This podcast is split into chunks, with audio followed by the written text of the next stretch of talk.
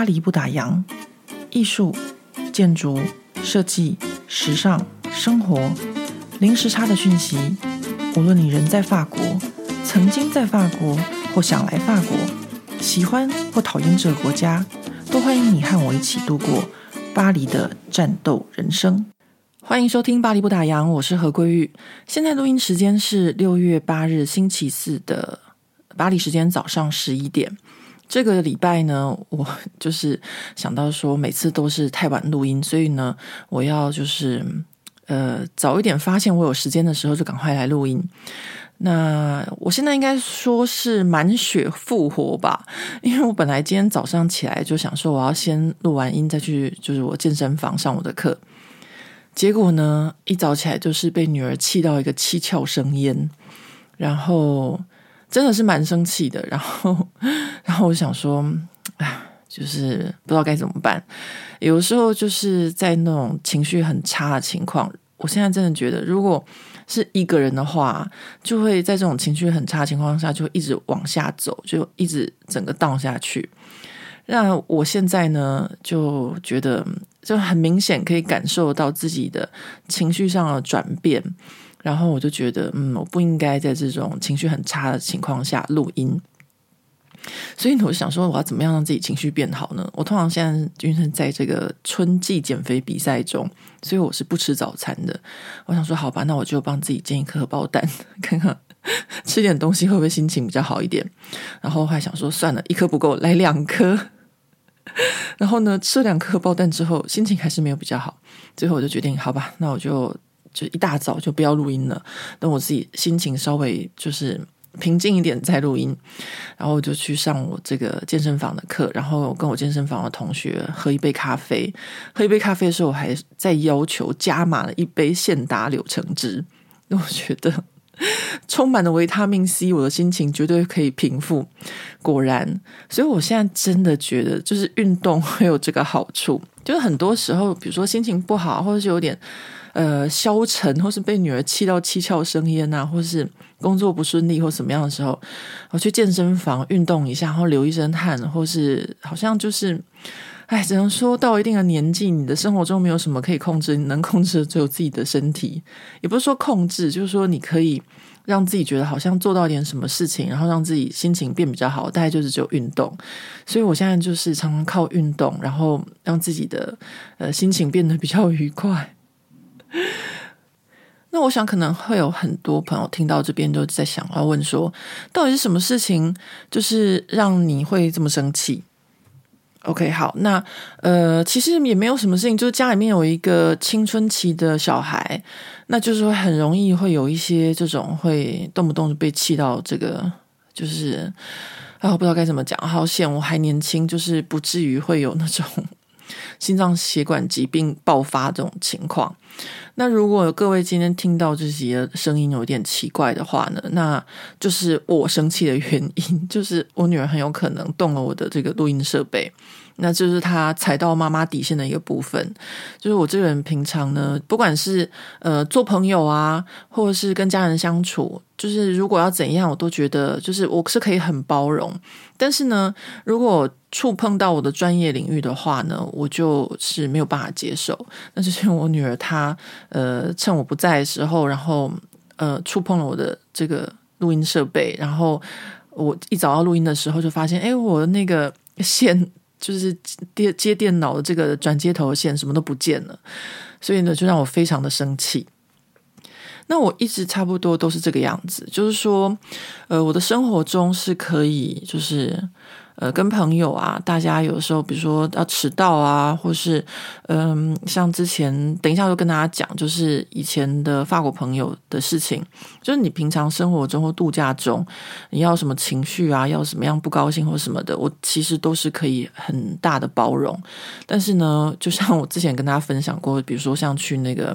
呃参观这个一比一租这件事情，就我一旦面对到工作这件事情的时候。我就是另一个人了，就是呃，我会比较严谨，就是很严肃、很严谨。然后呢，呃，会想说这件事情是很重要的，就算是 p o c k e t 可能不是我的工作，但是我觉得这个是我的专业的一部分呢，就是说，呃，录音啊，或是比如说剪接啊这些东西，其实都是我的平常在巴黎工作会遇到的事情。就是这一旦触及到我个人的专业的时候，他就是没得商量了，就是必须要有一个态度。所以呢，我女儿今天就碰到我的底线，所以让我非常非常生气。你看，现在我竟然可以生气到在这边跟大家抱怨了五分二十秒。好，我不要再那个碎碎念了。今天呢，要来跟大家说一下，就是呃，上一集播出之后呢，就有很多的听众朋友留言啊，我真是太开心了，难得有这么多人留言，让我知道就是有人在听。每次有人留言，我都很开心，就是在那个 Apple Podcast 上面留言，或是在那个 Spotify 上面，那就朋友跟我说，呃，听众朋友跟我说，他说，诶，可以不用叫做下下集，他帮我解套。可以叫做，比如说第二季啊，或是用第一集、第二集这样子来分。然后也有朋友是说想要听这个柏林的事情，柏林的事情，嗯，柏林事情真的可以算是我在这个出国念书中一段呃非常非常辛苦的一段时间。我好找时间来录一集跟大家讲，因为真的是非常不容易，我怎么撑过来的，我都不晓得。真的是一段在地狱的时间，嗯、还有呢，就是嗯、对，这礼拜还有发生一件事情，就是呃，因为呃，台湾的网络上面就这个网红就说这个日本的五间不好吃的餐厅嘛，那我也在那个我的脸书专业上面就分享了一件事情，就是有以前我刚来念书的时候，有一个台湾朋友也是常常就是。邀着我们一起去吃某间餐厅，然后一吃就一直吃，一直吃，一直吃，然后又突然间说：“哦，这间餐厅不好吃，我们换一家。”然后一直吃，一直吃，反正就是一个吃倒了三四间餐厅的故事。那就有很多就是不太了解情况的一些网友就留言说：“诶，你们难道不会上网去查一下，或者说，诶，你们呃就这么单纯听朋友的话？”那我真的觉得大家就是都忘记了，就是 很久以前我们过的是什么样的生活。就是我刚来法国念书的时候，是一个网络世界并没有这么发达的时候啊。说为什么网络世界没有那么发达呢？这也就是我当初要写巴黎不打烊的原因。就是我很久以前来法国念书的时候，呃。好像也快要二十年，但是还不到二十年。那那时候呢，这个整个网络上面的中文资讯是非常少的。呃，的确，我在大学，还没有大学毕业吧，就是高中毕业的时候，台湾呢那时候就有，比如说一些 BBS 的网站，椰林风情啊，我想大家应该都知道。那或者什么台大电机或各个学校的一些 BBS 的网站。但是呢，那个年代的这些网站，它就是一个论坛式的，然后大家会针对一些主题去讨论或什么的。但是呢，当你离开了台湾之后呢，或者说你离开了这某些特定台湾的一些呃资料或者讯息之外呢，就网络上没有这么多的资讯了。所以那时候我刚来法国念书的时候。其实一切都是非常，就说没有那么容易的。网络上没有那么多的资讯，尤其是那个时候是没有所谓的这个智慧型手机。没有智慧型手机的那个年代，其实我们还不适应，就是什么事情都万事问，就是谷歌，或是万事问脸书，或是万事问网络这样。所以大家那时候啊，吃餐厅吃饭什么，很多事情都是口耳相传。比如说在哪边开了一间台湾餐厅，然后在台湾同学之间就会，呃，大家就会说，哦，那边有间餐厅不错，然后就一起相约去吃，或说在哪里有一间什么中国餐馆，因为在很早以前哦，就是。现在，比如说大家来巴黎玩，就会看到各式各样的中国餐馆，而且很多做的比中中国还要好吃。因为他们来到巴黎之后，其实基本上卫生条件都好很多。所以，像我有一些中国朋友，他们专门就会来巴黎吃什么，那叫做呃鸡公煲，叫重庆的鸡公煲。因为他们说这个东西呢，在中国现在已经就是鸡都没有那么干净，吃起来都有怪味，反倒是巴黎的很好吃。所以他们每次从上海来都要专门来吃这个东西。那也因此，我才发现有这个餐厅。那以前呢，在有这些就是中国大江南北的餐厅，或是有很多台湾特色餐厅和珍珠奶茶之前，是没有这么多亚洲餐厅的。就说，我们常在路边看到那种亚洲餐厅啊，都是老一代，就是很老很老那种移民的华侨，他们开那种称重的。呃，就是有点像自助餐那种，但是你不是自己夹，也不是自己自助，而是呃，他帮你夹，然后称重一百公克多少钱？然后呢，常常那一百公克里面呢，就掺杂了很多那种勾芡的粉那种，然后味道都非常的就是很糟糕，就对。在很久以前的巴黎都是像这样的餐厅，那那时候呢，我们就偶尔听到说哪边开了一间真的好像比较道地的，不是给法国人吃的那种亚洲餐馆，我们就会去吃。所以那时候的这个时空背景大概就是像这样子，呃，在这种情况下呢，我那位朋友就是不太高兴某些餐厅，其实往往不是餐厅做的不好吃，而是他可能太常去吃了，然后呢，呃，渐渐的就跟餐馆老板熟了，熟了之后可能就会有一些口角，或是有一些不愉快的地方，于是呢，他就开始 boycott，就是杯葛这间餐厅，叫大家都不要去。那他就想说，哦，他的朋友那么多吗？哦，说真的，就是这个朋友，他大概认识当时呃全巴黎的台湾人吧，还认识很多中国人。那大家想想看，像这种小餐厅，就是靠这些口耳相传的一些呃留学生啊，或者是因为那时候真的就是法国人对亚洲菜的接受度还没有那么高，所以都是靠我们这些呃老客人或是留学生去呃支撑下去的。那后来呢，我们就吃到了三四间餐厅。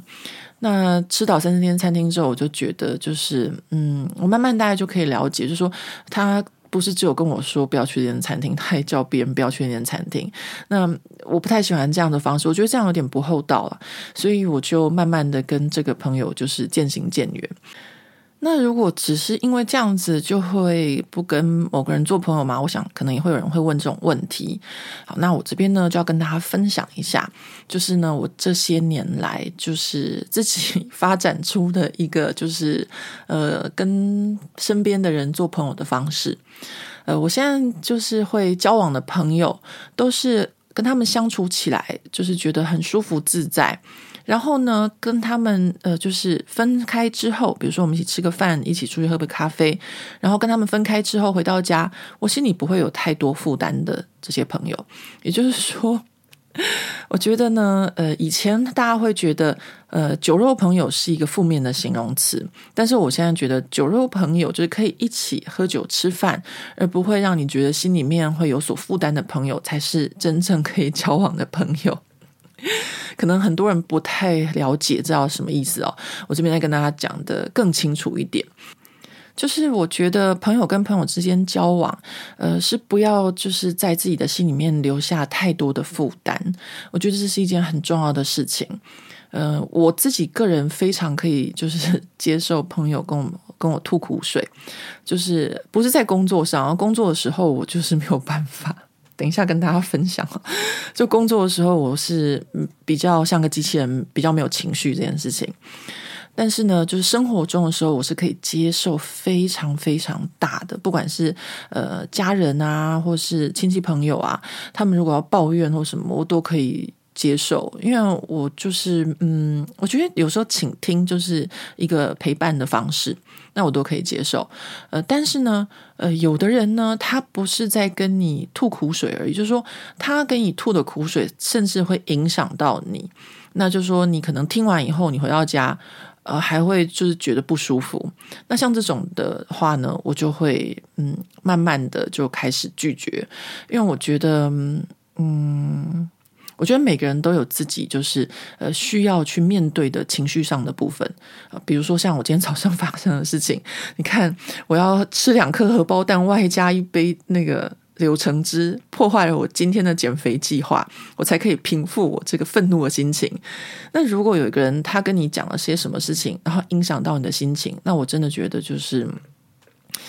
一次、两次、三次，那慢慢的就可以知道。那我自己就会选择避开，我不想要有这些。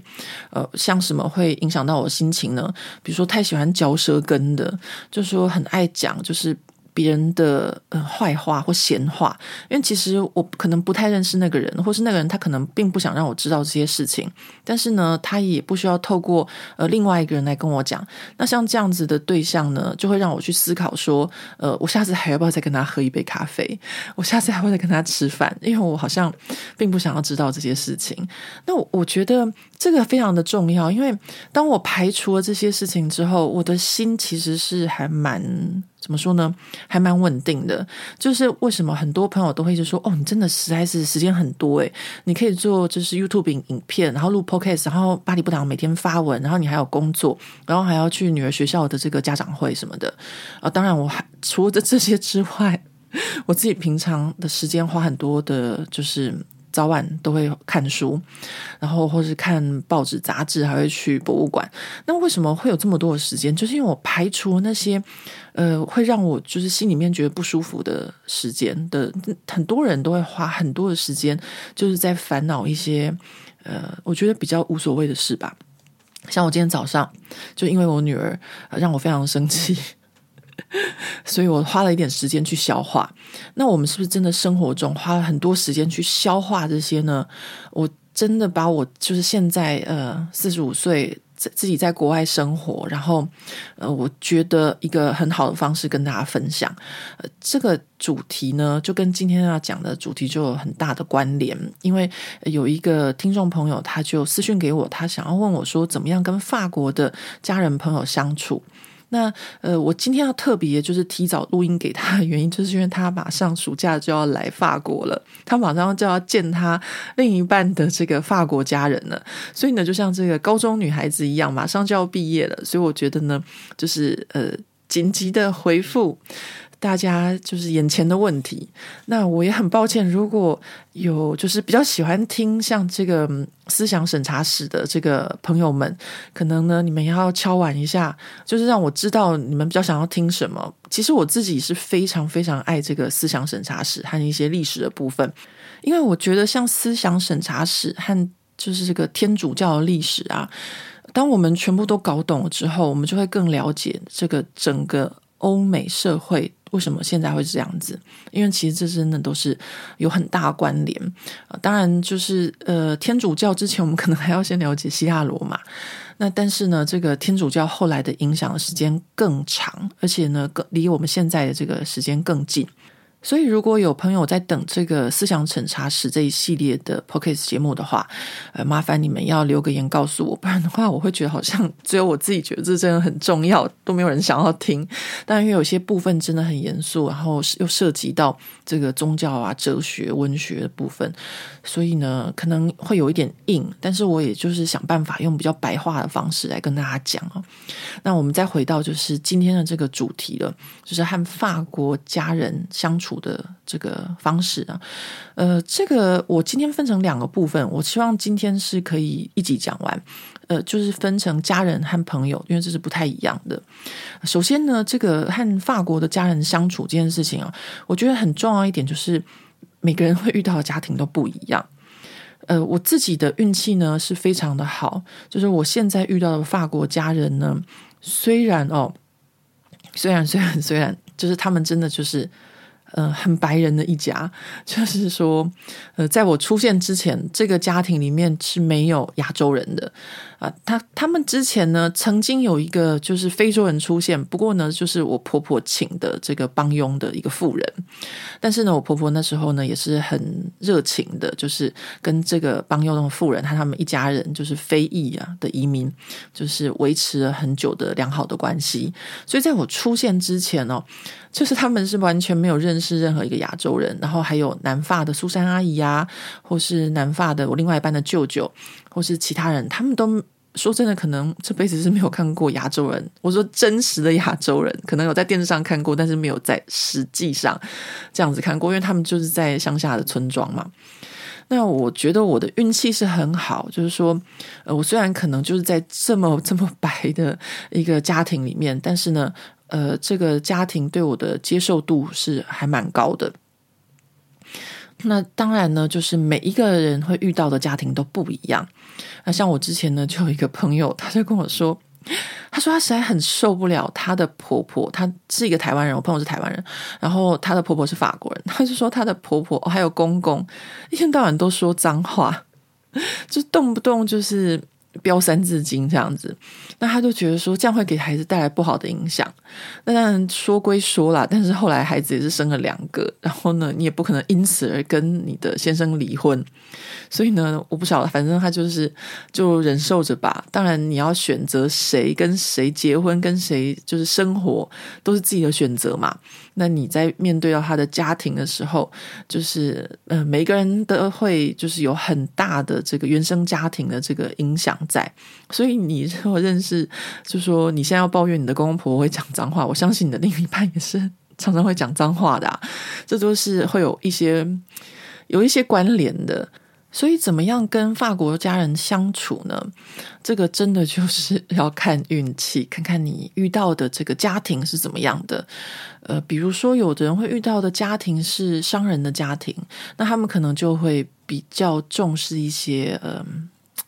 呃，我不知道该怎么说，就是比较重视一些不不同的跟数字有关的 的部分。那像我另外一半的家庭呢，他们就是比较属于。呃，理工啊，医学方面的，所以他们的家庭呢，就是比如说在聊天讲话的时候，是不太会谈到钱这件事情的。他们聊天的主题大部分都是，比如说政治啊、哲学啊，然后电影啊、文学啊，或是科学啊，就是每一个家庭都不一样。那像我刚刚跟大家讲说，可能比较商人一点的家庭呢，他们会在乎的细节也不太一样。以前有一次呢，就是我女儿的这个家教，然后她要结婚，那那时候我就跟她说：“哦，好，那我要包一个红包。”那那个家教她就很客气，她是台湾的一个妹妹，她就很客气，她说：“不用，你不用包红包。”我说：“呃，一定要的。”就是包红包是基本的，然后尤其她是我女儿的家教，像是老师，尊师重道是一定要的，不是因为她是家教我们就不用尊重她。所以呢，我就决定就是不管怎样，我们一定要包一个大红包。然后当然还有一件事情，就是我当时有跟她讲，我说因为她的这个公公婆婆他们都是做生意的，他们会很在乎这个，而且呢。他在法国是无亲无靠的，就说他没有其他的亲人。那他认识的就是我和其他，我不晓得他有认识多少其他台湾朋友。但是他邀请了台湾朋友，当时只有我。那我当然就是输输人不输阵啊，就是我一定要很给力，我一定要 support 他嘛，所以我一定要包一个大红包。结果呢，果然他就说。他们一收到红包之后，她婆婆就马上做 Excel 表格，说谁包了多少。那像这样的情况，真的就是每一个家庭都不同。因为在法国，真的就是你除了说贫富这个差距之外，还有一个就是社会的阶层的差距。这个社会阶层不是说呃高低之分，而是说不同的家庭，呃不同的社会呃怎么讲呢？不同职业的这个家庭，他们在乎的不一样。呃，比如说有一些呢是。厨师，那这些厨师家庭，他们也就是一代传一代哦。像我就是大姑，她就有讲过，就是说他们学校里面很好的这些呃，就是有天分的这些呃，在厨艺上面的学生，很多都是家里面本身的背景就有这个部分，所以他们就是从小就会教，然后从小就启发孩子的味蕾，或接受他们做不同的。那每一个不同的家庭都会有不一样的这个 background，所以呢，他们讨论的内容或他们在意的事情，或是很多就是法国的这个，看起来是法国家庭，但他们不见得是百分之百 就是原生法国人。呃，像我的公公是勃艮第，那我婆婆呢，她是这个普罗旺斯。其实勃艮第跟普罗旺斯之间就有一点差别。那我婆婆大姐呢，她嫁给了一个意大利呃萨丁岛的人，所以呢，他们的小孩就是有一点意大利跟法国之间的这个混血。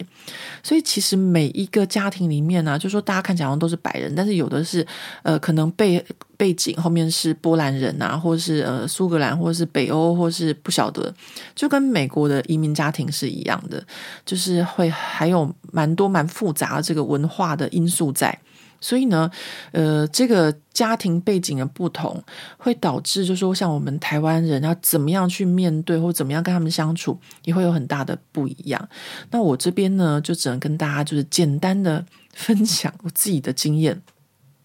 那在分享我自己个人经验之前呢，我要跟大家分享，就是呃，很多亚洲女孩子，尤其是台湾女孩子，或是呃，等一下再讲中国女孩子吧，因为中国女孩子跟台湾女孩子不太一样，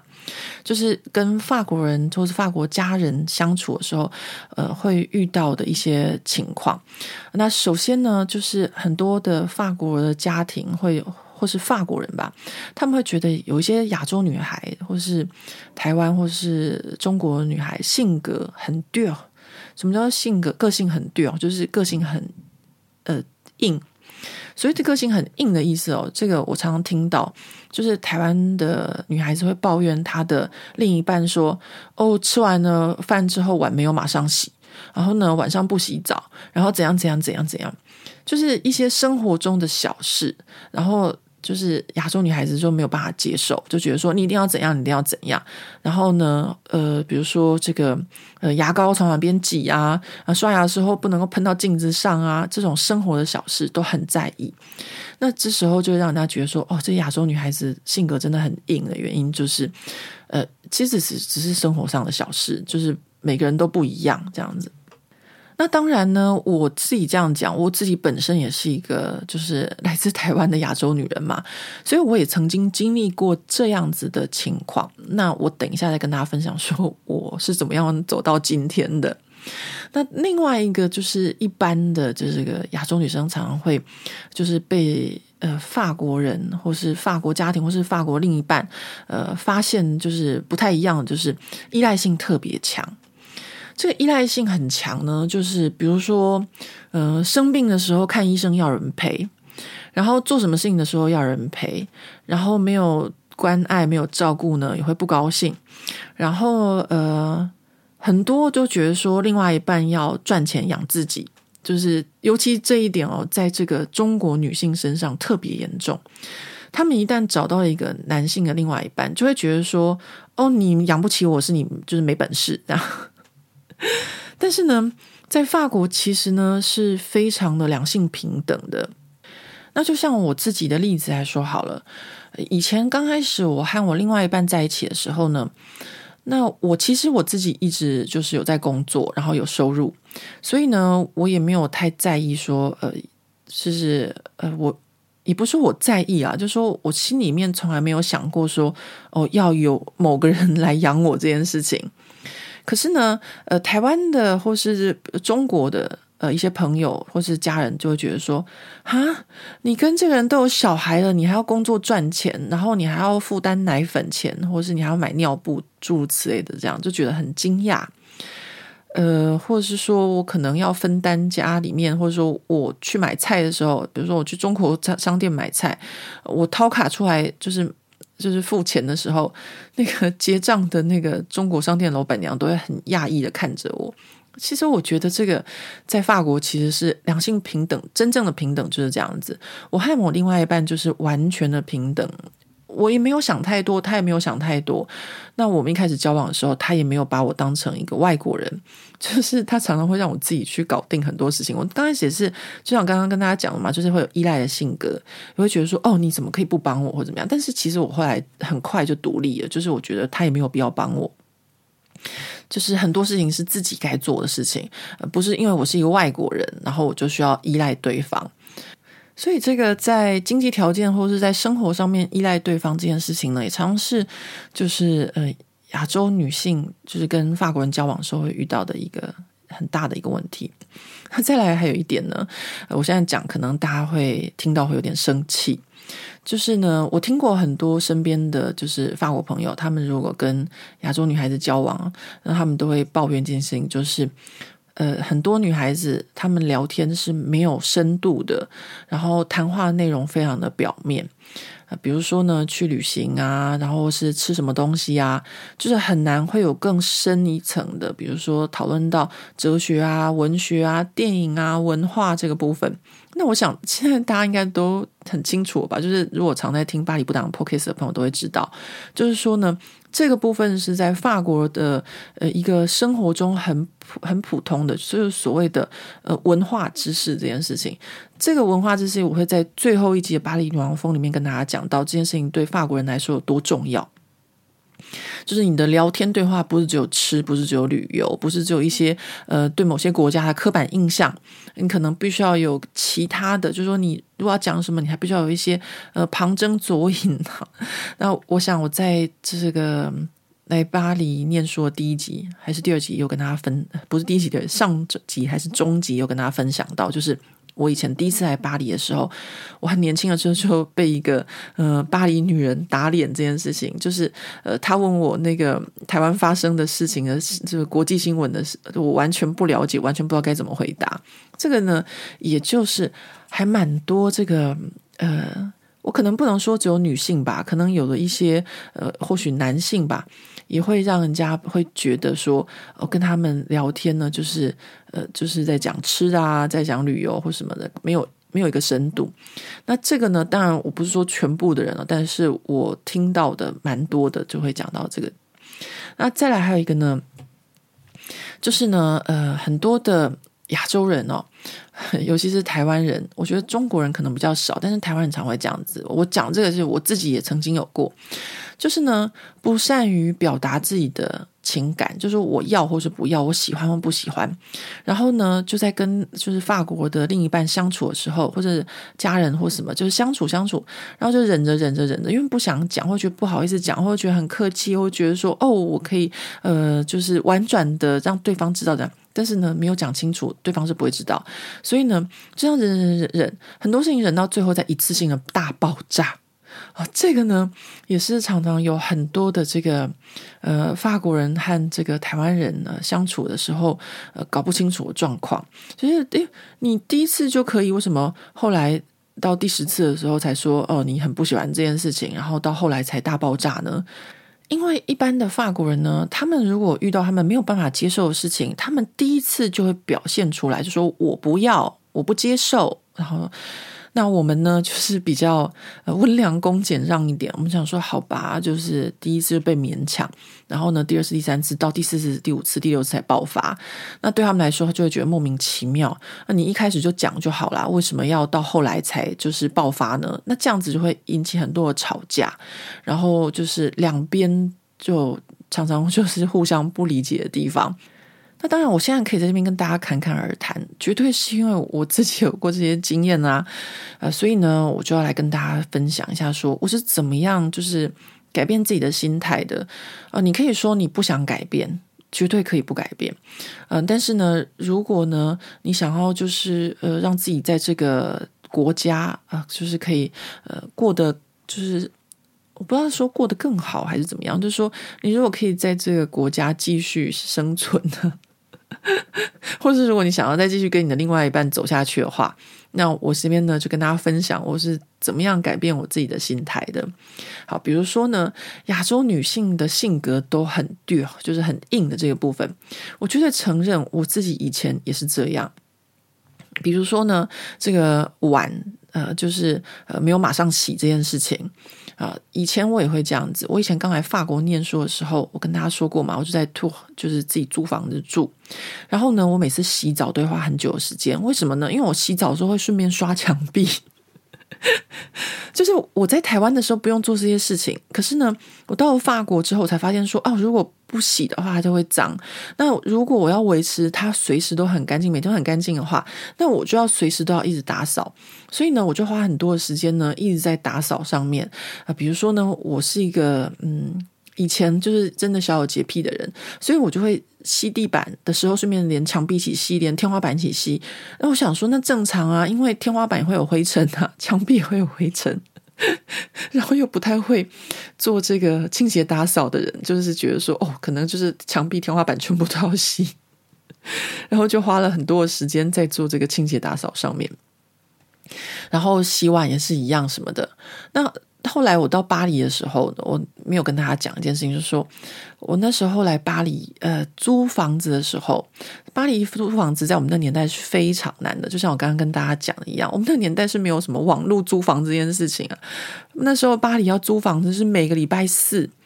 法国都会出一本，就是专门让人家出租房子登广告的地方，就是一个杂志，就对。而那个小小的杂志就是厚厚，然后密密麻麻的各种杂志。不各种广告，所以我们每个礼拜四一早就是要在那个呃书报摊开门的时候赶快去买，大概六七点，然后买了以后呢就赶快看呢，自己有兴趣的就圈下来，九点整开始打电话去跟房东约看房子。就是我刚刚跟大家讲，就是有些人觉得说哦，你们不会上网看啊什么？我们那个年代真的就是没有上网这件事情，就是网络上还没有发达到就是可以刊登租屋广告这件事。啊，所以呢，那时候呢，我那时候在巴黎找房子的时候，也就是这么辛苦。就有一次呢，就刚好一个台湾的学长来巴黎玩，他就跟人家分租一个房子。那我一去他那个分租的房子找他之后，我就觉得哇，这房子实在太酷了。为什么？它不是脏，而是它很乱。然后呢，他的室友呢，吃完饭呢都不会马上洗起来。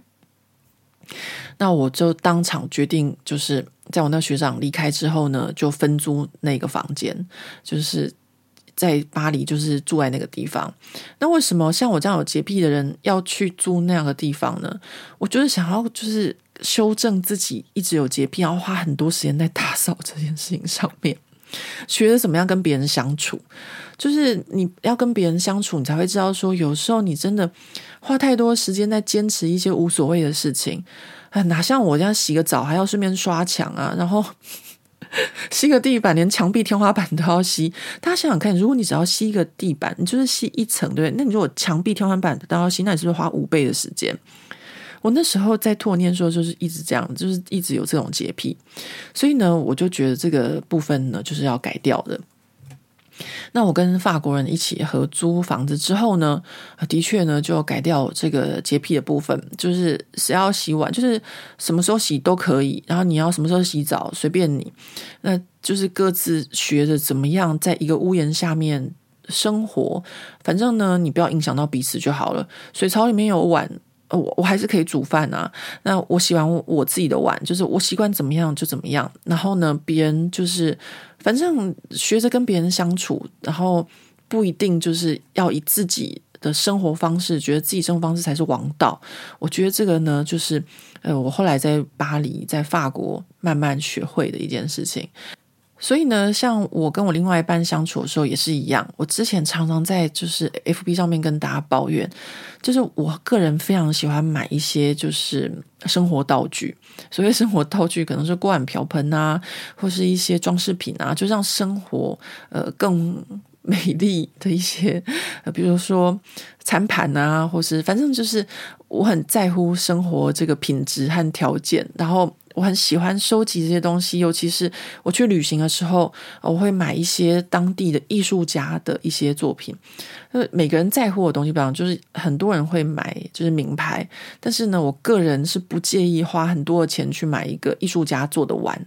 拿那个碗来吃饭啊或者什么的。那我另外一半呢，他就是常常打破这些东西，然后这些东西呢，又是我从世界各地就是扛回巴黎的。它不能打破，就是你不管说玻璃的、陶瓷的，连大理石的、金属的，金属怎么破？各位想想看，他没有弄破，他直接给它丢掉，他丢了一脚，他让我就是那个东西完全没办法用。所以呢，我以前是非常的生气，然后我们两个也会因为这件事情吵架。但是他就讲一句话，他说：“因为你都不做家事啊，所以都是我在做家事。那我做家事，我就会比较容易打破。”我想想，好像也对，不是我不做家事，就是我做家事很慢。然后呢，啊，每个人都有自己的强项嘛。那我只能感谢我的婆婆，把她训练得很好，就是她跟我女儿两个人就是做家事都很快，然后家里面一下就冰冰。那我可能做十个小时，等于他们一个小时的结果。所以呢，我另外一半相较于我是比较常在家里面做家事，他比较常洗碗啊。当然，我们家有洗碗机，但是你锅子有些东西不能就是呃放进洗碗机，还是要手洗。所以他呢，在就是 他在洗这些东西的时候比我多，那自然他打破的呃就是频率就会比我高。那他这样讲完之后呢，我就嗯想想也对啊，这是我不能够抱怨人家的嘛。那我自己就不要买这么贵的东西就好啦。所以呢，我现在呢，呃，我也跟大家分享过，就是我们家现在的水杯，以前呢都是买一套一套的，然后都是设计师的或者名家设计的水杯，然后一直打，一直打，一直打，然后打破一套我再买一套，打破一套我再买一套。我现在都不买了。我们家现在的杯子都是那种，就是在法国买那个芥末酱，那芥末酱的那个罐子，它也可以当杯子，就是那个芥末酱的那个罐子变成水杯，或者是呢，呃，比如说我去看巴黎佳士展，然后。厂商送的，或者是呢朋友送的，或者是什么什么纪念品，反正呢，呃，我就是，嗯，你说我生活品质降低了吗？我可以这么说，但是呢，在我不是自己一个人独居的情况下，我要跟别人一起生活的情况下，我又不想要自己就是一直被打破，就是我很喜爱的一些收藏品被打破，那我就必须要做出调整啊，就这么简单，那我也就不会抱怨了。但是呢，就会有一个还蛮尴尬的情况，就是我也会不好意思请朋友来家里吃饭，因为请朋友来家里吃饭拿出来的杯子都没有一组的，我就觉得还蛮尴尬的。好，不过呢，我最近马上会再入手买，因为我觉得不请朋友来家里面吃饭也不是办法，因为 COVID 现在已经过了，COVID 这三年我们家又打破了很多，所以呢，是时候我又可以开买了。反正我现在讲啊，就是。换一个想法，就是你旧的不去，新的不来嘛。那它不打破，我也不会有机会再去买新的啊。这样子想就好了。我觉得很多时候呢，呃，就是你要让自己的性格不要那么硬的方式，就是让自己的性格比较好相处的方式，就是呃，转念吧，转转一个想法，然后一切呢就会变得就是海阔天空。我现在在法国呢，和这些呃法国的家人朋友相处的方式有一个很重要的点，就是转一个想法啊，这样子。那再来第二点，刚刚跟大家讲，就是依赖这件事情。要怎么样不依赖别人？这是我在法国学到的一个最好也最重要的事情。为什么我说最好呢？就是你不依赖别人呢，它可以分成很多的阶段。你小时候不依赖你的父母，你就会变成很独立的人。然后呢，你跟呃就是心仪的对象交往，或者结婚生子之后，你不依赖对方，你的彼此之间的关系就会很平衡。然后你老了之后，你不依赖你的小孩，你就会变成一个获得尊敬的长者。所以呢，我觉得不依赖这件事情是非常非常重要的。那我这边跟大家分享我怎么样训练我自己不依赖这件事情。刚开始的时候呢，呃，不依赖就是呃，在生病这件事情，就是之前有跟大家分享过嘛。我刚来法国念书的时候，就是就太认真了，然后呢，不喝水。然后也不上厕所，然后呢，三餐都乱吃，所以我就有一年多的时间一直在肾发炎。那我刚开始肾发炎的时候，就是非常依赖台湾的朋友、台湾的同学，就是救我一命和照顾我。那我真的很感谢，因为我人生中有这些贵人可以照顾我。那后来呢，呃，我自己就是去法东念书啊，然后常常在法东跟巴黎之间来回。那我慢慢的就养成一件事情，就是。我自己肾发炎的时候，我爬也要爬去医院看病，然后我爬也要爬从医院走出来去药局买药，然后我爬也要爬的，就是回家。反正呢，就是在国外，你不可能一直依靠别人照顾自己嘛，所以我就养成了一个习惯，就是不管怎么样，我都要训练我自己，可以照顾我自己，可以就是。不要让我病倒到必须要叫救护车，或者病到没有办法叫救护车。我必须要在我自己倒下之前，我要存活最后一点点的血，让我自己可以走去医院，然后去买药，再回家。然后呢，就是想办法怎么样让自己生存。那这一点真的就是我在国外混，然后呃，你要生存，你必须要练习出来的一个方式。那如果你到生病的时候，你还要指望说啊、有没有男朋友可以照顾我？你都不陪我去医院，你不爱我。那我真的就是想要说，在法国可能就没有这么一回事了。就是呢，如果一次两次可能还可以，但如果久了，我觉得这段关系、这段感情，就是以法国人来说，就是会觉得没有办法继续这样。那为什么会觉得没有办法继续呢？因为说真的，两个人谈恋爱，彼此间的关系是什么？两个人谈恋爱，彼此之间的关系是男女朋友，夫妻关系是呃，就说更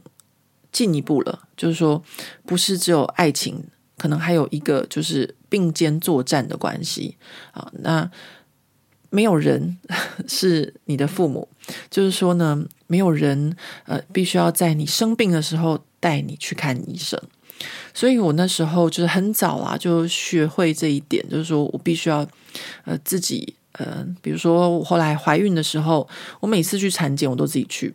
我没有要我另外一半陪。然后呢，呃，对我讲到说我产检就是每次都自己去，然后没有要我另外陪这件事情啊，就是我的这个所有的台湾朋友都觉得说啊，你的怎么会这样子的关系什么什么的，他不爱你。其实我觉得我自己去还比较好，因为为什么呢？因为在法国怀孕其实还蛮严格的，就是每次都要抽血啊、验尿啊、量体重啊。如果你不小心胖太多啊，就会被唠叨、被念什么的。但我我也不想让我另外一半知道说，呃，我现在胖到几公斤啊，或什么的，对不对？所以我觉得我自己去是蛮好的，这样。所以这点呢，就是呃，慢慢的我在学习这个呃不要依赖的过程啊、最近学到的不要依赖过程，就是不要依赖小孩。呃，我之前有跟大家分享过，就是我去看巴黎家之展，好累啊，然后回到家，只不过是请我女儿帮忙，怎么样怎样，她就不愿意帮忙这样子。那很多人就是说啊，你女儿怎么那么不孝啊、你只不过是坐在那边，请她帮你倒杯水或什么，她都不愿意，住之类。那其实我那时候，我另外一半他就跟我讲，他说：“呃，你选择把这个孩子生下来，但是他并没有选择要生下来。所以当你很累、很辛苦的时候，呃，你可能需要帮忙，你要找我，不是找他。为什么呢？因为我们两个在一起是我们彼此之间的选择，但是孩子并没有选择啊。我一听我就觉得，哎，对耶，所以我现在如果很累、很饿、很渴，就找我另外一半。”那这个时候我才发现说，诶，我们以前常常说老伴老伴或牵手，大概就是这样子的关系。就是说，小孩有一天长大，他们都会离开，那可能最后剩下来的就是和你一起在你身边的那个人。那和你身边的这个人的相处，其实反倒是更重要的。那当然，我和我另外一半相处方式呢，就是。嗯、我们各自都是非常独立的，然后只有在彼此真的就是很需要支持的时候，我们绝对会是不离不弃，就是说我们一定会挺对方。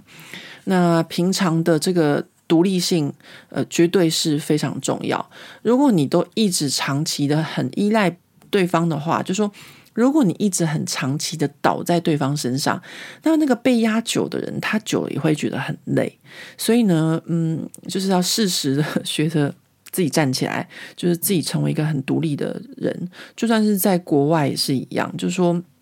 我以前曾经犯一个很大的错误。这个很大错误是什么呢？啊，刚好现在就要来跟大家分享。我之前有跟大家讲过，说我们家的五月就是报税季这件事情。我们家每年的五月都是一个嗯剑拔弩张、火药味很重的一个月份。虽然法国的五月份常常放假，但在我们家呢。就是嗯，每年的五月份几乎可以说都是在吵架中度过。那为什么呢？我这边跟大家分享，就说以前呢，我就会觉得说，诶，我另外一半是法国人，他在法文绝对比我好嘛。所以呢，我们一起开公司，我们一起生活，所以很多的这个文件的部分，我就想说让他处理。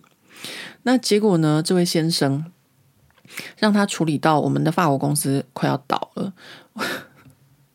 这是什么原因呢？就是我曾经带我女儿回台湾念书的那两年，然后呢，某年的暑假，我就带我女儿回巴黎，就是过暑假。然后我就在我们的办公室上面看到一大叠，大概有十五公分厚的未拆封的信件，然后我就想说，我靠，怎么这么多？然后我就跟他说，啊，那天我真的是闲闲没事，我就跟他说，诶，如果你这些信不拆的话，我来拆好不好？因为我们两个人虽然住在一起哦，但是我从来不会开他的信件，然后我也不会去翻他的东西，我也不会就是看他的手机，反正我觉得这是最基本的，呃，互相尊重的方式。那因为他懒得开那个十五公分厚的那一些信哦，十五公分厚的信大概少说也有几十封吧，我就开始一封一封开，然后我就看着看着，看到一封就说，诶。这个是国税局，不知道干嘛，我看不太懂诶。他是说好像不知道怎么样怎么样诶，因为那个时候诶也没有多久以前，但是呢，我的发文就是后来就神速的进步哦。啊，我那时候就看不懂那封信，然后我就给他看，他一看，他说：“天哪，这是国税局要查税啊！国税局要查税，各位在法国是一件非常非常严重的事。然后呢，呃，这一年的暑假。”他呢就被上帝惩罚。法文有这句话哦，叫做“呃 s e l e bon d u i t puni”，就是上帝惩罚你。呃，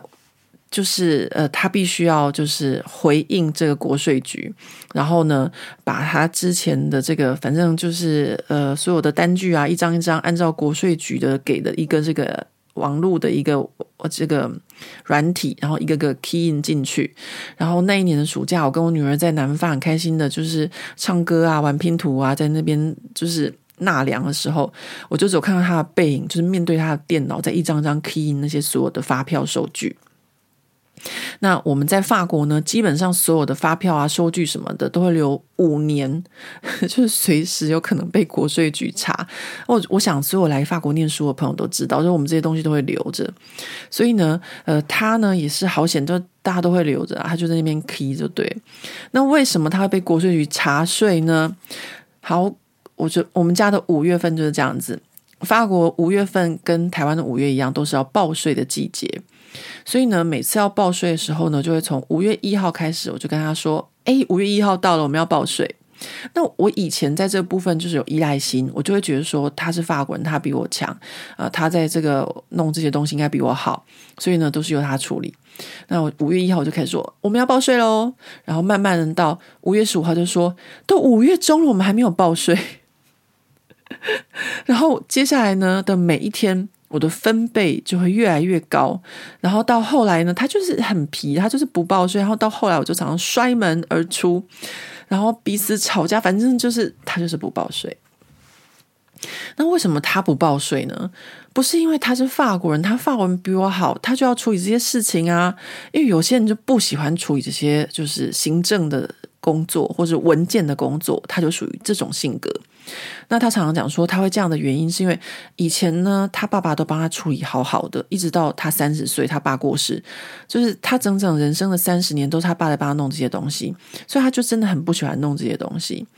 那我其实那时候都没有听进去，我只有觉得说这些东西就是要处理啊。那你的发文比我好，你为什么不弄这些东西？本来就是应该你弄的，其实没有什么本来。OK，反正各自弄好各自的。那他就是这样子呢，呃，每年呢五月份呢都这样子吵架，然后没有报税什么，就是遇到某一年，他呢就因为被我逼嘛，所以呃所有报税的东西呢都弄好了，but 他却放到信封里，信封也封上了，邮票也贴上了，地址也写上了，却忘了拿去邮局寄。啊，大家就知道那是多久以前的事了。我们现在都是网络报税就可以了。以前那时候，我们还是要邮寄报税。就因为他忘了报税，所以就被国税局惩罚，连我们的公司一起罚。我记得那时候我们好像就是被开罚单，罚了八万多欧，就是因为这位先生他忘记报税。但是大家如果以为说我们家这样子就比较好了嘛？没有，去年也是这样子。去年我从呃。五月的最后一个礼拜，我每天到办公室都要跟他说今天要报税，他就说好，我下午报。然后下午到办公室说下午要报税，他说好，我明天早上报。隔天一早到办公室说今天要报税，他说好，我下午报。然后下午就说我明天报，然后明天早上说下午报，然后下午又说隔天报。反正呢，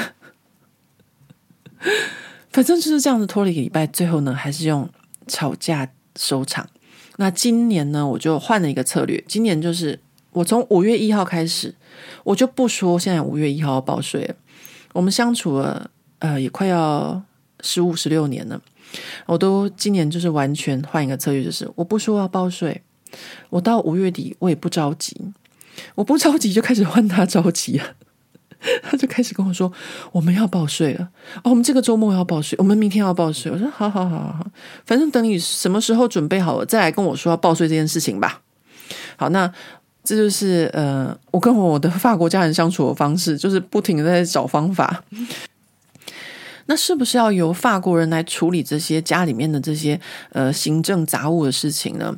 也就从我们的公司被国税局查税罚了八万多之后，从此就由我一手承担。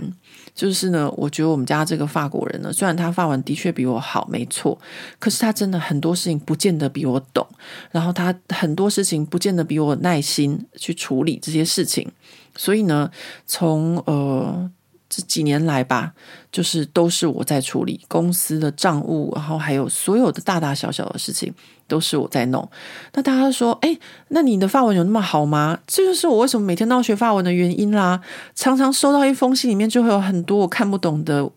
单字、单词、法条、词汇。好，你说法国人会懂吗？这就是我跟大家讲的，就是我们有时候去餐厅看到 menu，有时候。很多法国人他们都不见得了解这个 menu 上面的是什么，讲什么东西。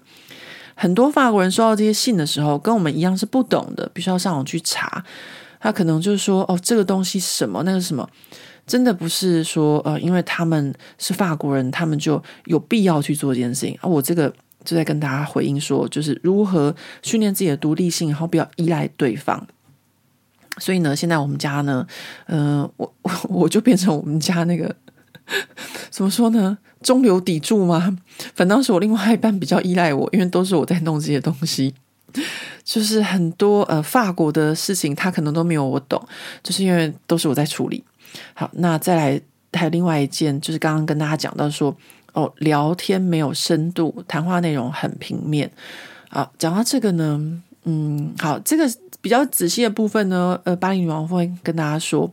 那怎么样让自己就是讲话内容有深度，然后呃，让吸引就是你的法国另外一半，或是说可以让彼此呃路可以走得更久。我觉得呢，呃，这个大概就是多看一些新闻啊、时事啊，多去看一些展览啊，然后嗯、大概就是这样子吧。我必须要承认的就是说，以前在我发文很差的时候，我也很难就是融入我的这个法国的这个姻亲的家庭。我刚刚跟大家讲过嘛，他们常一桌呃吃饭下来五到七个小时，都在聊哲学、聊宗教、聊政治，然后聊文学、聊电影。我的词汇可能没有那么多。但是呢，这些事情可能就是慢慢的，我现在的发文，然后和我现在的就是对这个国家和对这个国家的文化，呃，整个欧洲历史什么都比较了解，我就可以慢慢的加入他们了。所以我现在这个五到七个小时的吃饭时间，我也是可以就是跟他们聊这些东西的。但是，哎，这个这法国教育真的是。让人觉得，就是让让我觉得很钦佩的地方，就是像我大伯啊，或是我的那个二嫂啊，他们就是这一家人都常常常可以就是。这些数字啊，比如说，呃，一九多少年啊，一八多少年啊，或者一五多少年啊，是发生什么事情？这些数字他们都记得很清楚。然后呢，呃，哪一个动物呢？它的跑是跑的速度是多少多少时速啊？这些恐怖的数字哦，就是我们可能以前的确有很多死背，但是我们却没有死背这些数字。但是其实呢，在法国教育里面有一个死背的部分，就是这个数字。那这些数字呢，就是在他们餐桌上常常会就是。绕出来讲，我听了都觉得啊，天哪！但其实，呃，我的这个法国家人也还好，因为他们毕竟还是在应用的这个职场上面，就是他们是工程师啊，或是他们是医师或什么的。那如果你的这个法国姻亲家庭是学者，那肯定比这个还要厉害。像我有朋友，他的先生啊，或他们的另外一半是这个学者家庭的，这些数字啊，或者这些理论啊，就是餐桌上面，就是。就你没有办法避开的。那这个部分呢，如果你第一次到你的这个姻亲的家庭，你没有办法参与，那也没有关系，因为这是必然的。大家想想看我，啊，我大概嗯，在我另外一半的家庭，大概待了十年吧，十年以上，我才有办法，就是参与他们这些非常深入的这些宗教啊、文化或哲学或者科学的讨论。所以，如果你第一次去你的这个法国的这个姻亲家庭遇到这样的情况的话，不要觉得灰心，这是正常。OK，好，再来呢，就是这个不表达自己的感觉，然后最后却大爆炸这件事情，这个真的金汤。我现在要跟大家讲，就是说，什么事情在法国啊，你不喜欢，你不要，你就说就好了。比如说，你去法国人家吃饭，然后他要给你吃兔子，像我个人 就是不吃兔子，那我就会说。哦，谢谢，我不吃兔子。就你不要勉强说啊，不好意思啊，他就专门做兔子，我还不吃这样子，怎么可以吃兔兔呢？兔兔这么可爱的，不要勉强自己，你就说不要。呃，我有一次去一个朋友家吃饭，然后呢，他也是，就是我忘记他做什么，但是我他那个主菜就是我不吃的，他说没关系啊，我吃旁边的生菜沙拉或什么的。你如果要勉强自己接受一次，然后呢，接受两次，第二次大家都觉得说，哦，你其实就是接受啊，你没有马上及时表达你的不接受的话，在法国这个奇怪的人就是你，所以呢，什么事情不要忍，就是直接就反映说我没办法接受，我不喜欢或什么的，那这样子的话呢，其实我觉得就像跟大家讲的嘛，为什么法国人会觉得说很多亚洲人就是很。性格强硬，然后身段不够柔软，没办法接受别人。其实呢，就是法国人其实接受度是很高的。就说你就跟他说：“哦，我不接受这个，他们也不会怎么样，就好啊。你不喜欢是你的事，就这样子啊，对不对？”所以呢，各位朋友，就是呃，很多事情哦，就是不要忍，就是不喜欢没办法接受，就马上说就好了。那再来就是跟呃法国家人还有一件事情哦，就是呃如果真的跟他们住在一个屋檐下，像我们偶尔去度假的时候，我也会跟我的妯娌啊或者法国家人住在一个屋檐下。那怎么样跟他们住在屋檐下呢？要不要主动帮忙洗碗呢？或者什么什么的 这件事情哦，很很多人都会就是 还蛮在意的。因为台湾人可能就是会觉得说到别人家呢，要不要主动帮忙洗碗这件事？那我这边要跟大家讲，就是说大部分的法国的家庭里面哦，都是有洗碗机的，所以呢，洗碗不用你洗。那我之前有跟大家分享过说，哦，我怀孕的时候就是去我婆婆娘家的农场，那因为那是一个中古世纪的农场，所以它就没有现代化，它没有现代化就没有洗碗机。那那时候就是所有大人就是轮流洗碗，那所有大人轮流洗碗，一洗就是二三十个人的碗盘。那那时候我其实是怀孕哦，虽然是怀孕，但是我也没有少掉洗碗这个工作，就轮到我洗碗的时候，我也去洗去洗碗，虽然常常洗得 腰酸背痛。但是呢，就是你轮到的时候，你就去做这件事，因为也没有人会抱怨，反正就是就是这么做这样。那在这个台湾跟法国这个用餐文化有一个很大的不同的地方哦，不是用刀叉或筷子的不同，而是说你去呃跟人家相处或在家里面吃饭的这个情况的不同的地方哦。呃，这就是哎，要我讲这个。大家想过吗？我是独孤诶，我都被台湾媒体啊，就是挂上这个独孤的称号啊，却要我来讲跟法国家人相处的方式。嗯，我会想到这件事情，就是因为呃，我被台湾媒体挂上独孤这件事情，就是因为我当初遇到我弟弟跟他前妻离婚的事情的时候，我曾经在我自己个人的脸书，不是巴黎不打烊哦，因为我的朋友他们都很惊讶说啊，你弟啊，你妈。怎么对一个媳妇这么坏这样子？因为刚开始爆出来的新闻就是我妈怎样怎样啊，恶毒恶婆婆什么的这样，所以我才为了跟我身边的朋友交代，我就在我自己个人脸书上面说，我妈并没有这样子啊，就是她就是一个 很孝顺的婆婆啊，煮三餐啊，还帮她洗衣服啊。然后还会落得这样的下场，我真的是觉得，就是呃，媒体说什么啊、呃，就是因为刚开始啊，就是新闻爆出来的时候，就一直针对我母亲，就说她呃，说对方不孕啊，什么什么的。我想说，这个不孕的事情都已经接受了，为什么还要再讲这件事情呢？因为事实根本不是这样啊。然后我母亲都是什么都可以接受的人，然后还可以愿意煮三餐，然后愿意洗衣服，这样子孝敬自己的儿子跟媳妇，为什么还要被这样子说呢？那这点呢，就是我这边要跟大家分享的，就是当初呢，新闻这样爆出来，然后我会觉得很不可思议，就是，唉，我母亲做到这么卑微了，然后呢，却还要被媒体骂成这样子，然后我看不下去的原因，就是呢，说真的哦，就是，嗯，我弟弟跟他的前妻他们结婚五年，呃，但是呢，我我见到这个，呃。就是我前弟媳也没有超过五次，大家可能会觉得很瞎。那中间还有两年我住在台湾。那也没有见超过五次。那当然，我觉得呢，这中间有很大的问题，的确就是我母亲的问题。那她让我看不下去，所以我才会跳出来讲这个话。她怎么样让我看不下去呢？就是呢，她做饭一定要饭菜全部都做好了，然后筷子碗全部都摆好了，然后呢，再恭请人家来吃饭。那这点呢，跟我在法国的这个生活的习惯是完全不同的。就是我们在法国呢，就是你不管去人家家做客啊，或是跟法国家人一起相处，你不会等到就是你不是在餐厅吃饭嘛，你不会等到全部都弄好你再上桌啊，你也不是大爷啊，我们都会就是人家在煮饭的时候就去帮忙，就说，诶，你要不要帮忙？你就算不真的帮忙，你要问一句，然后你要不要帮忙？然后呢，呃，人家在就是摆放呃。碗盘、餐盘、餐具的时候，也去帮忙，就是都要问一声，因为这是最基本的礼貌，而不是说等人家全部都弄好了，然后你再大摇大摆的说：“哦，我要来吃饭。”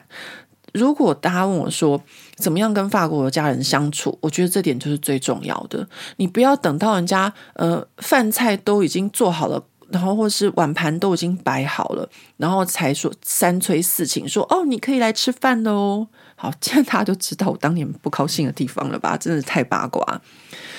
好，应该就是说呢，我就是一个法国独孤吧，就是我已经变成法国人了，然后我可能对这个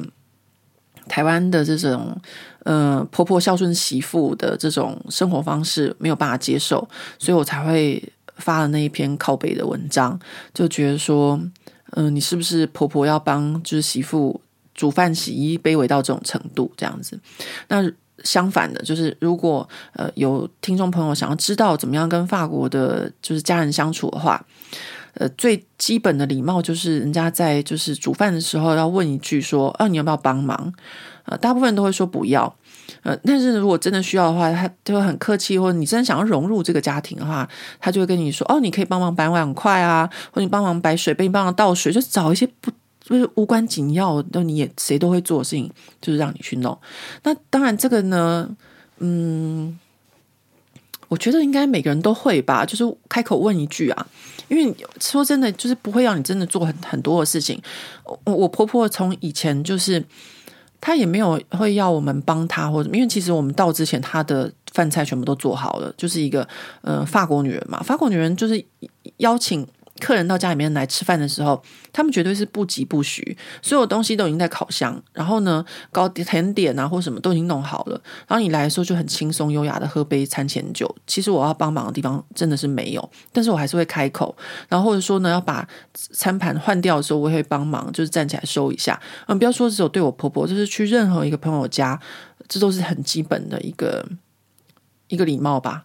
那这样子的呃一个小小的动作或一句小小的呃问候，会让对方觉得说你是有礼貌的，你是很融入的，然后你是觉得很自在的。因为你如果觉得呃你不自在，就你真的把自己当客人的话，你就真的就坐在那边，然后一动都不动。然后呢，人家叫的时候还来吃饭，然后呢，嗯、吃完饭就是擦擦嘴巴就走了。这是真的就是会把自己当成外人。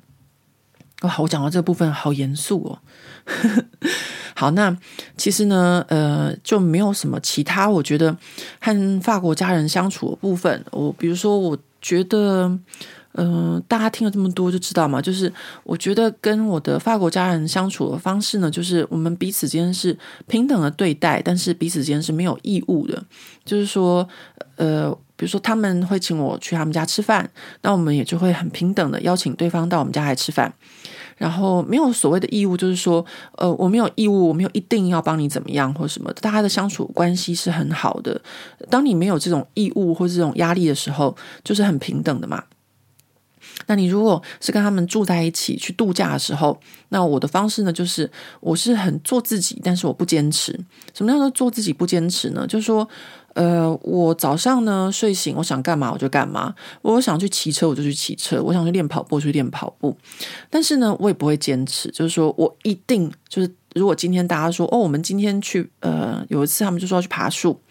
那我也不会说哦，你们一定要等我呃骑完车或是练完跑步之后再去爬树，就说 OK 好，就是我的生活方式是可以改变的，我可以变成是下午再去骑车啊，下午再去跑步啊。那但是呢，我还是可以做我自己，嗯、但是呢，我就是呃，大家要做什么时候，我也可以团体的活动。但是我如果不想的话，我也会说我不想。所以就是做自己，但是呢，呃，也不坚持。那还有一个，我跟我另外一半学到的，呃，这个彼此之间相处的这个互互相尊重的一个呃。一个点哦，我这边要跟大家分享，呃，因为我自己呢，以前就是还蛮任性的，然后跟他在一起，我就学到了这个地方，然后呃，让我自己觉得自己也变得比较成熟，也比较尊重他，比较尊重他人。今天讲话讲比较快，因为我在觉得我可能要分成下集了，所以我现在开始就有点口齿不清。好，就是呃，他跟我相处间，我学到这个互相尊重的点，就是。每一次呢，比如说他的哥哥姐姐打电话来说要请吃饭，他都不会马上一口就答应，他都会说跟对方说好，我跟桂玉商量一下，然后呢，我再回复你们。那以前呢，我自己个人就不这样，比如说他跟我回去台湾的时候，如果我们家人说哦，礼拜六晚上吃饭哦，我就会一口就说好，没问题。大家有发现这中间的不同吗？那我心里面就想说。他在台湾就是英英美代子啊，礼拜六晚上一起跟家人去吃饭，有什么好要再经过他同意的？但是呢，问一下这件这个举动，就是基本的尊重。那我也是花了一些时间跟他学会的。那我以前都没有跟他讲，我就直接说哦，礼拜六中午啊，礼拜六晚上跟家人吃饭，那也没有问他一下。那当然他也是都可以，但是反正一定要问一下，基本上人家。搞不好他那个礼拜六晚上，呃，他好像礼拜六晚上在台湾也没有要干嘛。反正我就是跟大家说，就是呃，这是一个互相尊重的方式，但是我以前是不懂的啦。然后呃，就是这样子，两个人之间多少还是会有摩擦，然后慢慢学着相处之道。那。他呢，什么事情都会先问我。这件事情呢，我慢慢的也学到，说我什么事情也要先问他。两个人彼此都同意之后，再去做某件事情，这样子中间会产生的摩擦就比较少。那很久很久以前呢，他曾经呃，就是呃发生过一件事情，然后让人家感到非常的惊讶。就是那时候我们家在做装修。然后那个装修的工人是波兰人，就问他说：“诶，这个呃厕所的这个浴室的这个手把，你要选哪一款？”就拿了一个那个卡塔洛古给他看，然后他就说：“哦，好，你等一下。”然后他就从那个浴室那边就砰砰砰砰砰就跑过来找我，在那个客厅。他说：“诶，你看这个手把要选哪一款？”然后我就看一看，我就说：“哦，我觉得这一款比较好。”然后他就说：“我也这么觉得。”然后呢，问完以后，他再砰砰砰砰再跑回去找那个。波兰那个波兰工人的老板这样，那波兰工人老板就眼睛瞪得很大，想说：“哦，这个男的怎么选一个厕所的手把还要问他老婆是怎么回事？”这样子，但是呢，这个小小的细节呢，就。表示说，我另外一半是很尊重我的，就毕竟是他家嘛。那但是呢，呃，他还是会问我说，这个要怎么选择？也就是说，像这样子的情况，就可以减少两个人很多的摩擦。所以我后来呢，这些年来呢，也就养成一个习惯，就是不管大事或小事，我也会问他，就说中午要吃什么，要彼此沟通协调。啊，晚上要煮什么？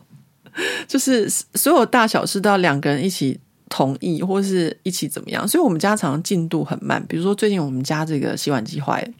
但是呢，我们两个之间呢却没有达到这个 一致性的这个看法，这样子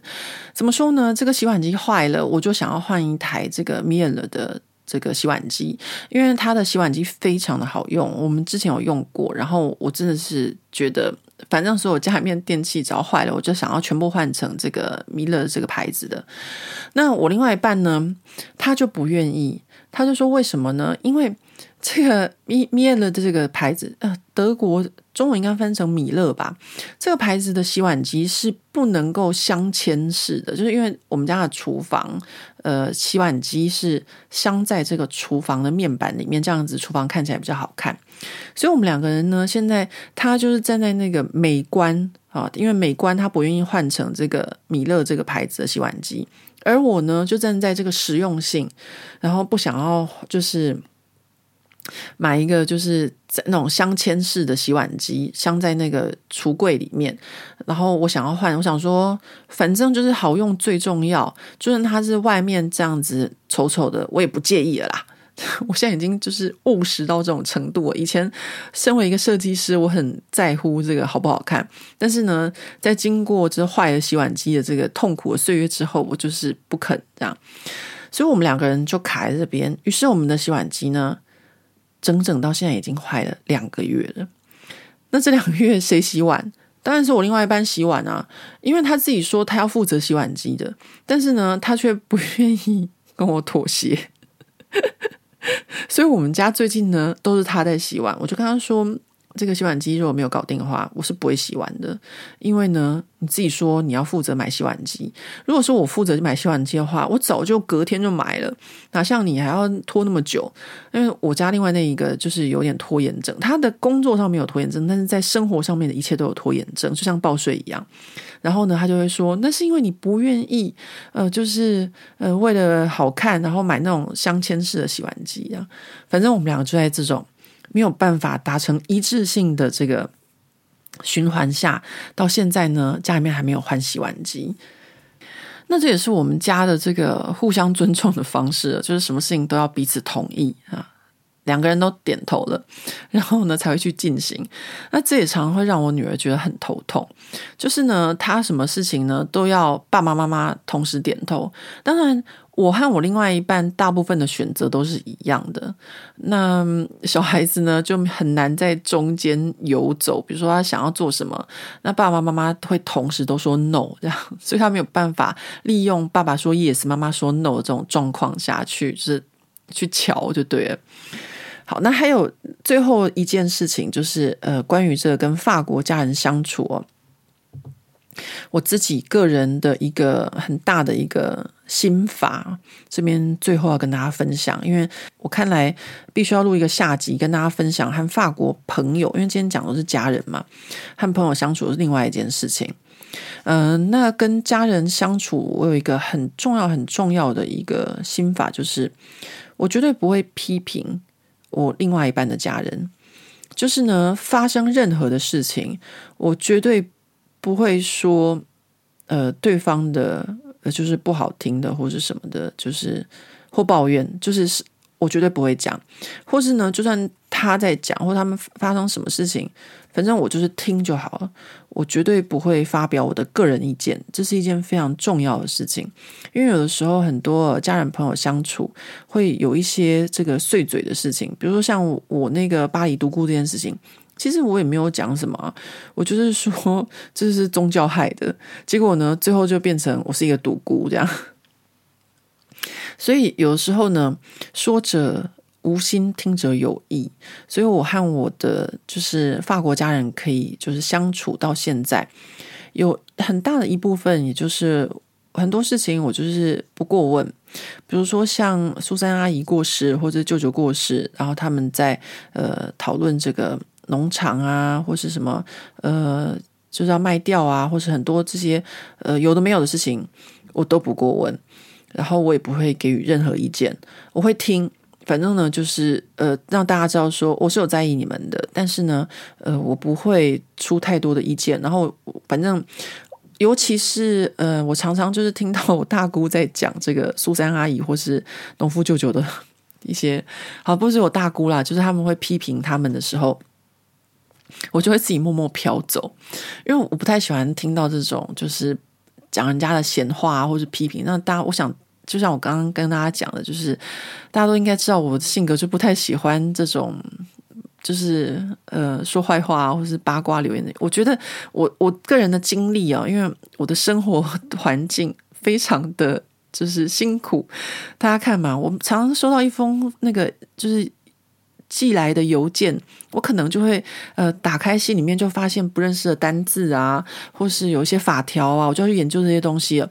我真的没有多余的心思，我也不想去听人家讲这个熟识人的坏话啊，或者什么的。所以常常就是当我们在抱怨这个农夫舅舅啊，或是苏珊阿姨怎么样的时候，我就会慢慢的飘走。这样，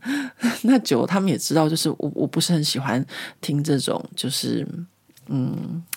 别人的闲言闲语，我觉得这蛮好，就是让我自己变成这个闲言闲语的绝缘体，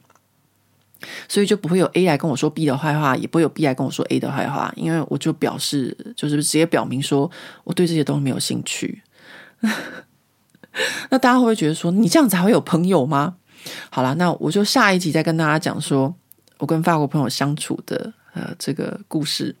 希望可以对这个即将要来法国见法国家人的这个听众朋友有一点帮助。其实就是不难啊，我就是做好自己就好了。然后，呃，吃饭的时候就大家准备的时候，你就是主动参与啊。其他的时候，真的就是过自己的生活。我觉得法国人真的是没有那么难相处。就是家人，家人哦，那呃，能不能够参与他们的谈话、讨论内容，其实就是要需要时间，也不需要逼自己马上或什么的。好，那今天的节目就到这边告一个段落了。呃，谢谢大家又收听我，就是巴拉巴拉的讲了呃一个多小时，呃，也非常欢迎大家留言，嗯，看看。对，如果你是那个 想要听思想审查室的听众朋友，其实我真的也很想讲他诶，因为，嗯，反正就算没有人留言，我也会准备一集来分享这个思想审查室的，呃，我还是会继续讲下去的，大家放心，因为我觉得它真的非常的重要，就是让我们可以了解这个西方人的思想和生活，因为真的对我们影响很大。好，那今天节目就到这边了。我刚刚去健身房运动完，然后跟朋友喝完一杯咖啡，我还点了一杯柳橙汁，让自己心情恢复得很好。现在真的录完这一集之后，我就恢复很好了。But 我运动完到现在还没有洗澡，所以我赶快去洗澡。好，那我们就下回见喽，拜拜。